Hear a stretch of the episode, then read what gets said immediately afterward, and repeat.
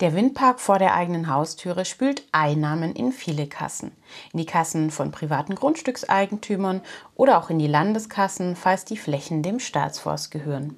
In die Kassen der Windparkbetreiber, in die Kassen der Windparkentwickler, in die Kassen der Wege- und Netzbauer, um nur ein paar wenige zu nennen.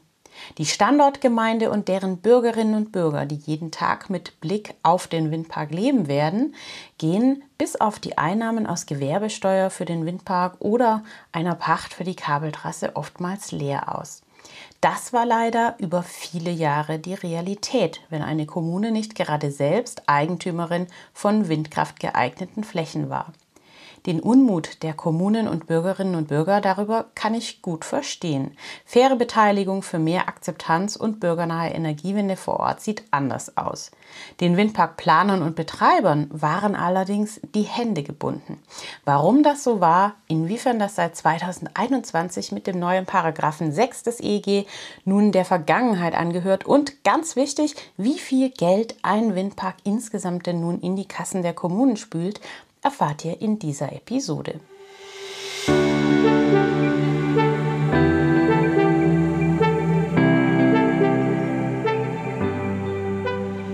Hallo und herzlich willkommen im Windkanal, dem Podcast für alle, die einfach mehr über Windenergie wissen wollen.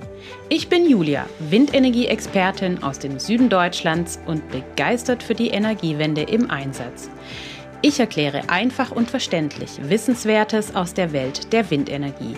So könnt ihr euch eine eigene Meinung bilden und ab sofort fundiert mitreden.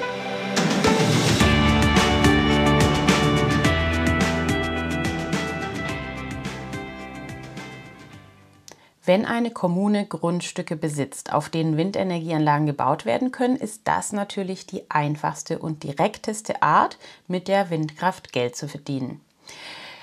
Es wird sehr häufig gefragt, wie viel man denn für so ein Windrad bekommt. Die Höhe des Nutzungsentgeltes oder einfacher ausgedrückt die Pachthöhe ist von vielen Faktoren abhängig. Allen voran davon, wie gut die Windbedingungen vor Ort sind und also wie viel Strom die Windenergieanlagen dort produzieren können.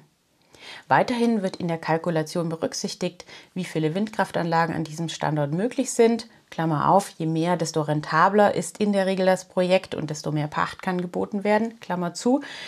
Ob es schwieriges Gelände ist und also teure Baumaßnahmen zu erwarten sind, um nur ein paar zu nennen. Die Pachthöhe pro Windradstandort ist also sehr individuell. Pauschal kann man sagen, dass für eine aktuell geplante Windenergieanlage Pachten im mittleren fünfstelligen bis niedrigen sechsstelligen Bereich geboten werden. Machen wir ein einfaches Rechenbeispiel.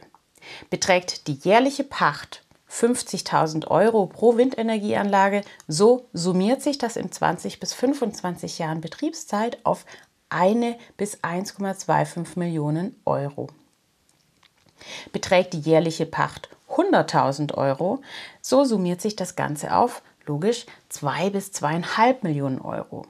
Da kommt dann womöglich ein windkraftskeptischer oder gar windkraftfeindlicher Gemeinderat dann doch ins Grübeln, ob man als Gemeinde eine solche Einnahmequelle ausschlagen kann oder darf.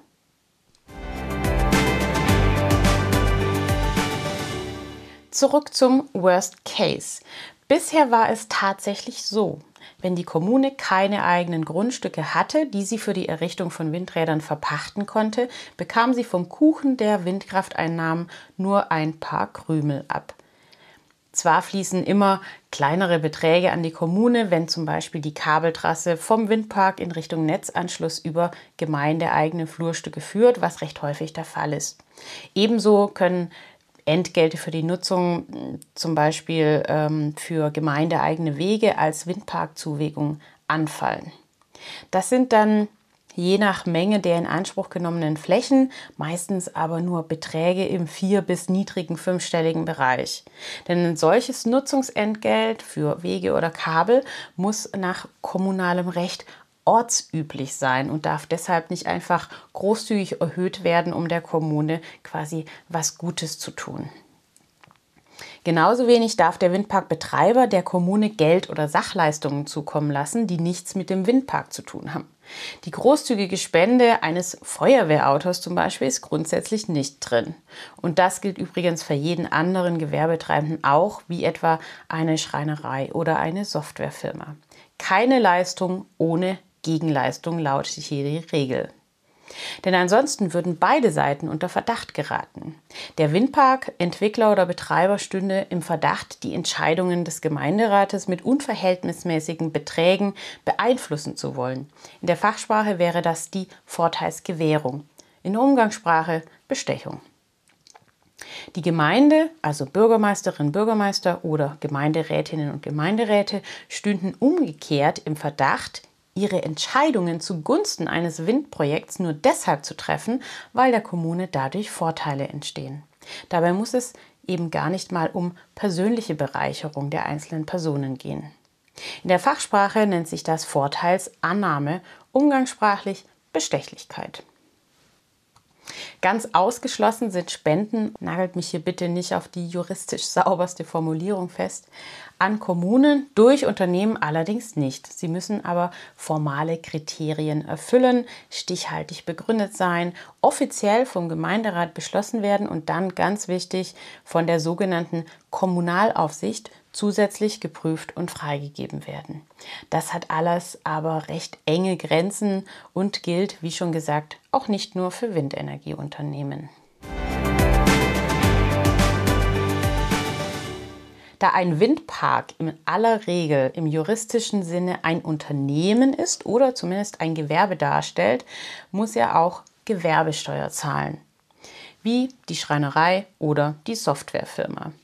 Die Gewerbesteuer für einen Windpark kann ganz ordentliche Beträge in die Gemeindekasse spülen, gerne fünf- bis sechsstellige Beträge im Jahr, je nach Größe, Stromertrag und Wirtschaftlichkeit.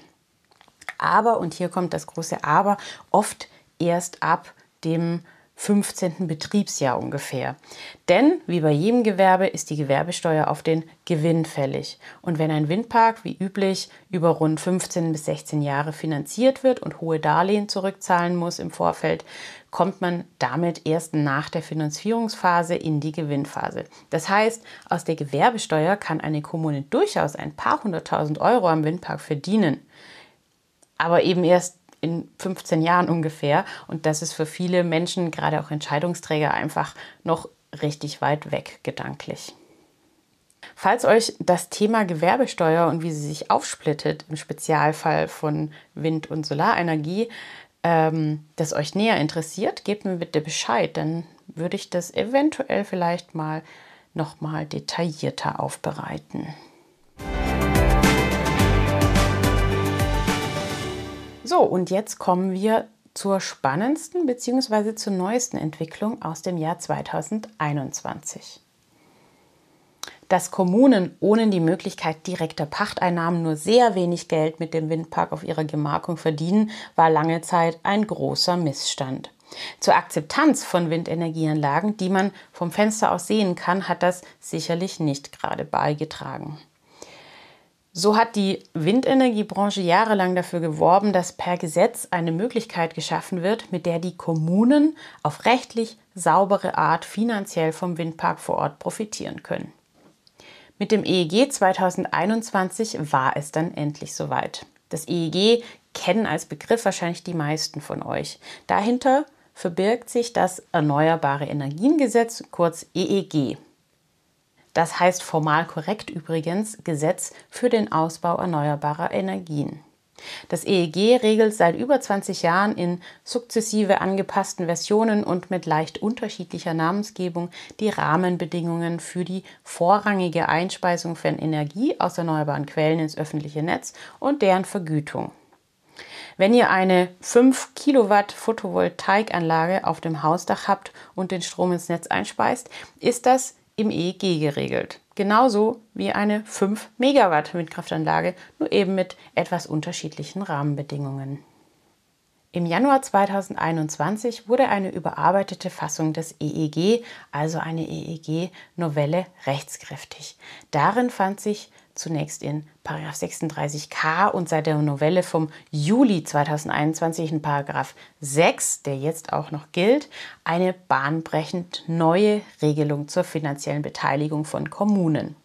Ich zitiere, folgende Anlagenbetreiber dürfen den Gemeinden die von der Errichtung ihrer Anlage betroffen sind, Beträge durch einseitige Zuwendungen ohne Gegenleistung anbieten. Und das ist jetzt eben das bahnbrechend Neue. Eben habe ich ja erläutert, dass genau das bisher nicht möglich war, ohne in den Verdacht oder gar Tatbestand der Vorteilsgewährung und Vorteilsannahme zu geraten. So, damit haben jetzt also Betreiber von Windenergieanlagen an Land und auch Betreiber von Freiflächen-Photovoltaikanlagen die Möglichkeit, Zuwendungen an die Gemeinde ohne Gegenleistung anzubieten. Was ist da jetzt konkret geregelt und wie funktioniert das in der Praxis? Ich nehme das Gesetz für euch jetzt mal scheibchenweise auseinander und vereinfache auch ein paar Stellen, die jetzt nicht ganz so relevant sind. Also, bei Windenergieanlagen an Land dürfen der betroffenen Gemeinde Beträge von insgesamt maximal 0,2 Cent pro Kilowattstunde für die tatsächlich eingespeiste Strommenge angeboten werden. Ich mache ein Beispiel dafür. Ich plane eine Windkraftanlage in Gemeinde A und die soll jährlich etwa 15 Millionen Kilowattstunden Strom ins Netz einspeisen. Um die Zuwendungshöhe für die Gemeinde zu erhalten, muss man jetzt einfach 15 Millionen Kilowattstunden mit 0,2 Cent pro Kilowattstunde multiplizieren. Das Ergebnis lautet 30.000 Euro. Für diese eine Windenergieanlage könnten also bis zu 30.000 Euro ausgezahlt werden, und zwar jedes Jahr. Hat der Windpark insgesamt fünf Windenergieanlagen beispielsweise mit je rund 15 Millionen Kilowattstunden Stromproduktion pro Jahr, so beträgt die mögliche Zuwendung 5 mal 30.000 Euro, also 150.000 Euro. Hochgerechnet auf eine Betriebszeit von 20 bis 25 Jahren ergibt das 3 bis 3,75 Millionen Euro. Das ist natürlich schon eine richtig ordentliche Summe, insbesondere für ländliche Kommunen ohne nennenswert Gewerbe. So zu einem weiteren Bestandteil des Gesetzestextes. Wann gilt eine Gemeinde als betroffen im Sinne dieses Gesetzes?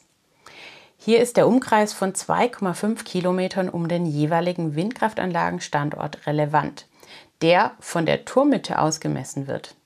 Jede Gemeinde, die einen Flächenanteil in diesem 2,5 Kilometer Umkreis hat, gilt als betroffen. Es gibt auch Gebiete in Deutschland, die keiner Gemeinde zugehörig sind, sogenannte gemeindefreie Gebiete. Die gibt es zum Beispiel in Bayern recht häufig. Befinden sich in 2,5 Kilometer Umkreis jetzt solche gemeindefreien Gebiete, gilt der jeweils zuständige Landkreis als betroffen.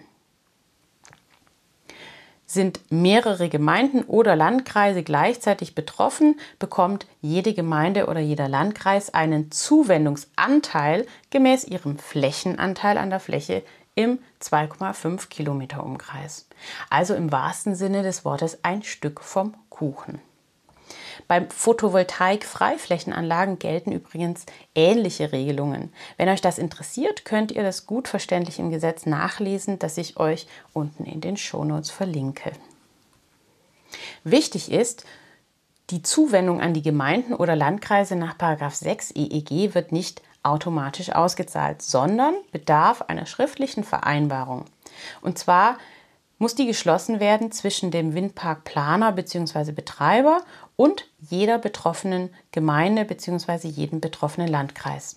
Interessant ist, wie ich finde, dass keine der zwei Parteien dazu verpflichtet ist. Diese Vereinbarung und auch die Zuwendung ist freiwillig. Der Windparkbetreiber muss es nicht anbieten, sondern er darf es. Und Gemeinde oder Landkreis müssen das Angebot auch nicht annehmen. Man mag es kaum glauben, dass das passieren könnte. Ich kenne aber tatsächlich einen Fall, in dem der Windkraft ablehnende Teil des Gemeinderates beantragt hat, die Zuwendungsvereinbarung für einen Windpark in der Nachbargemeinde nicht abzuschließen. Konsequent, aber nicht mehrheitsfähig. Wenn ein potenzieller Zuwendungsempfänger seinen Anteil ablehnt, ist dieser übrigens verloren. Er kann also nicht auf die anderen Gemeinden umverteilt werden. Das gilt auch für Standorte an der Staatsgrenze. Der Anteil des Umkreises, der nicht in der Bundesrepublik Deutschland liegt, kann keine Zuwendung erhalten und der Rest kann auch nicht umverteilt werden. Die Vereinbarung über die Zuwendung kann bereits vor der Genehmigung der Windenergieanlage nach dem Bundesemissionsschutzgesetz abgeschlossen werden. Das Gesetz stellt klar, dass solche Vereinbarungen nicht als Vorteilannahme oder Vorteilsgewährung, wie eben erwähnt, gelten und somit nicht strafbar sind im Sinne der Paragraphen 331 bis 34 des Strafgesetzbuchs. Wer sich so eine Vereinbarung mal anschauen möchte, also was da alles so drin steht, findet ein zwischen kommunalen Spitzenverbänden und der Energiewirtschaft gemeinschaftlich entworfenes Muster auf der Website der Fachagentur Wind an Land. Dieses Muster wird bereits vielerorts verwendet. Ich verlinke euch das auch mal in den Shownotes, damit ihr es leichter findet. Aber ihr könnt auch einfach googeln die Begriffe Mustervertrag, kommunale Beteiligung, Wind. Ähnlich gibt es auch wieder für den Solarbereich. Auf der Seite der Gemeinde oder des Landkreises stellt die Zuwendung nach 6 EEG übrigens eine Schenkung dar und ist steuerfrei.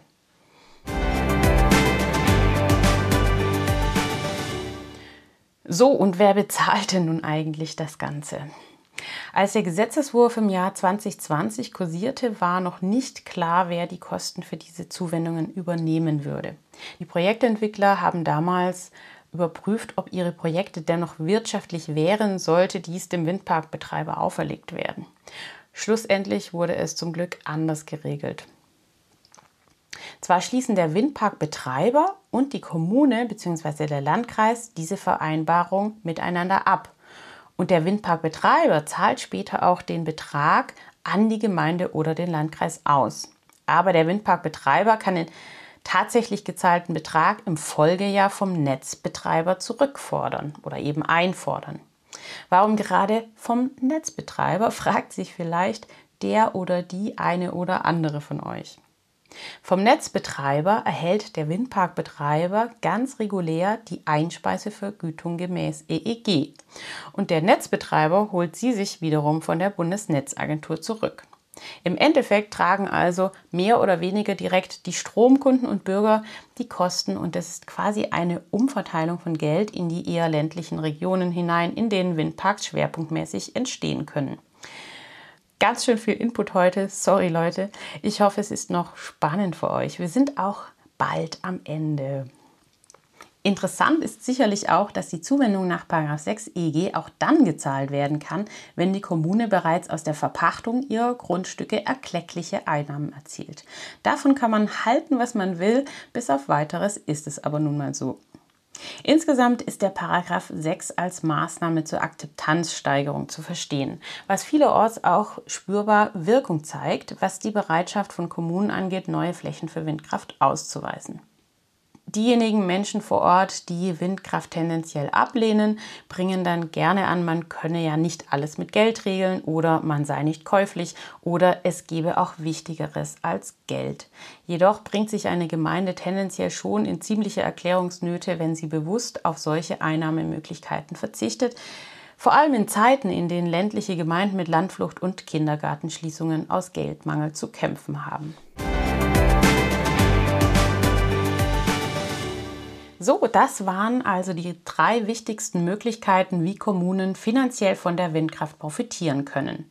Wir hatten als erstes die Einnahmen aus der Verpachtung von gemeindeeigenen Flächen zur Errichtung einer Windenergienlage. Das zweite war die Gewerbesteuer, die durchaus attraktiv ist, aber eben erst nach vielen Jahren Geld in die Gemeindekassen bringt.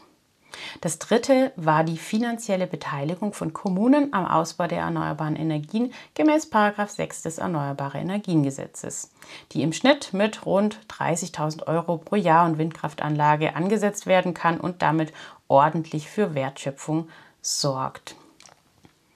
Ihr habt gesehen, dass in der Windkraft eine Menge Musik für die Kommunen steckt, in finanzieller Hinsicht. Und was in die Kommunen fließt, davon profitieren am Ende alle Bürgerinnen und Bürger. Fragt doch mal in eurem Rathaus nach, wie es denn so ausschaut mit den Plänen zum Windkraftausbau in eurer Gemeinde. Viele Gemeinderätinnen und Räte sowie Bürgermeisterinnen und Bürgermeister kennen die verschiedenen Einnahmemöglichkeiten nämlich oftmals gar nicht so genau insbesondere nicht den Paragraphen 6, weil er noch relativ neu ist. Wenn euch diese und andere Episoden gefallen haben, seid doch bitte so lieb und vergebt so viele Sterne, wie ihr mögt, in der Bewertung bei Apple Podcasts, Spotify oder wo auch immer ihr den Podcast hört. Dadurch werden viele andere Menschen auf den Podcast aufmerksam. Und wie immer, bei Feedback und Themenwünschen schreibt mir gerne eine E-Mail an themenwunsch.derwindkanal.de oder über das Kontaktformular auf der Website www.derwindkanal.de. Schön, dass ihr wieder mit dabei wart. Bis zum nächsten Mal im Windkanal, eure Julia.